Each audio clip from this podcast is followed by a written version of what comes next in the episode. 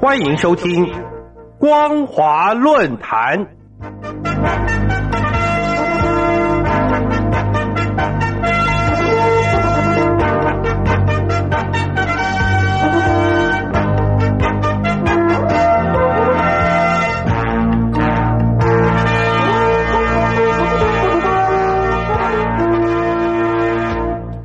各位听众朋友，大家好，欢迎收听今天的光华论坛，我是主持人老谷。今天我们所要讨论的题目是：中共国有企业发展混合所有制改革陷入两难。从习近平主政以来，就主张做强、做优、做大国有企业，到推进国有企业前进、私营部门后退的所谓“国进民退”备受争议的政策，直至二零二零年十二月。中共国家市场监管总局立案调查阿里巴巴垄断行为，马云等高层也被大陆金融监管机关联合约谈。随即进入二零二一年，腾讯控股有限公司、百度控股有限公司以及大陆外卖平台龙头美团等指标性民间企业陆续受到处分。尤其四月十号，市场监管总局以阿里巴巴集团违反反垄断法处以其二零一九年度大陆境内销售额百分之四的罚款，约为一百八十二点二八亿人民币。而该罚款不仅创下反垄断法实施以来的最高罚款记录，而且阿里巴巴是大陆电子商务平台经济指标性集团，创办人马云未来动向以及影响力更是洞见观瞻。二零二一年，中共将修正。强化反垄断法执行力度，以及扩大监管民间企业的范围，更借由国进民退推进国有企业发展混合所有制改革，以及深度转换经营机制，意图让国企引领大陆成为世界制造强国。而今，即使国企投资呈现持续高涨的态势，国际投资对大陆经济产生的推动力量也不断加大。甚至加上国进民退的推进力，然而中共还是得积极治理整顿国有企业债券违约的问题，从而注定国企混合所有制改革将会陷入两难的局面。二零一六年十月十一号，习近平在全国国有企业党的建设工作会议中强调，国有企业党的建设要坚持党的领导不动摇。加强并且完善党对国有企业的领导，加强以及改进国有企业党的建设。据此，中共的党组织不但要进入国营企业的决策层，也趁势进入民营企业以及中外合资企业的决策层。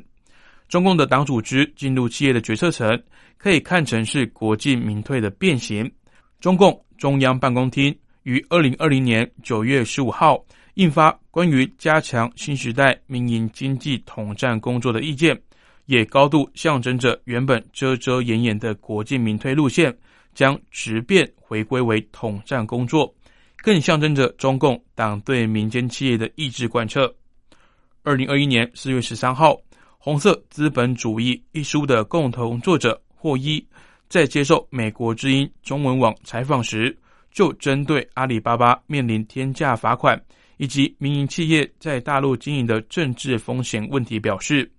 习近平领导下的中共政权摆明了就是要民营科技业者交出大数据资料给国营的企业，国进民退的发展趋势相当明显。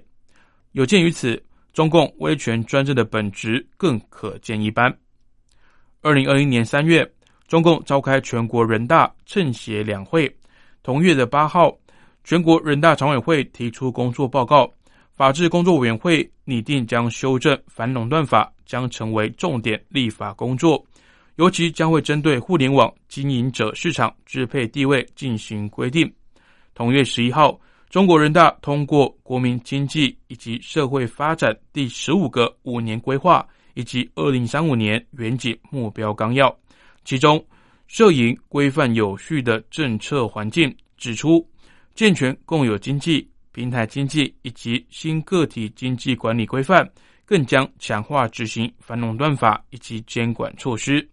十五号，习近平在主持中共中央财经委员会第九次会议，研究促进平台经济健康发展等问题，还有主要举措时，强调反对垄断，防止资本无序扩张，要加强广泛以及监管。随即，四月十号，市场监管总局就对阿里巴巴作出处分。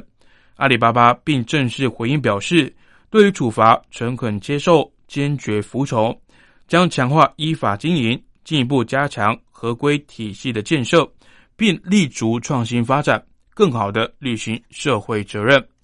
所谓的诚恳接受、坚决服从，不仅显得具有政治敏感度以及政治鉴别力。也意味将依修正后的反垄断法调整经营规模，或者是让渡营业内容给国有企业，以政治正确配合国企混合所有制改革，推动国有企业完善中国特色现代企业制度。概括来看，即使国进民退未必重到一九五零年代对资产阶级清算斗争运动路线，实则为国企混合所有制改革服务。然而，国有企业债券违约的问题，又将制约国企混合所有制的改革成果。中共虽然对国有企业不断进行政策倾斜，但国企经营效率并未明显的提升，甚至加剧出现投资难以偿还债务的状况，不仅引起国际外媒高度的关注，《华尔街日报》也认为，二零二一年还是会出现新一波的债券违约。如今看来。面对俨然成型的国际债务风暴，中共早在二零二零年十二月召开中共经济工作会议中，为何要强调打击各种逃废债行为，就已经不言而喻。而未来可以预见的是，国进民退固然有利于国企发展混合所有制改革，然而却得面临国有企业债券违约的问题，从而注定国企所有制改革还是陷于两难的局面。以上就是今天光华论坛的内容。我们所讨论的题目是：中共国有企业发展混合所有制改革陷入两难。感谢您的收听，我是老谷。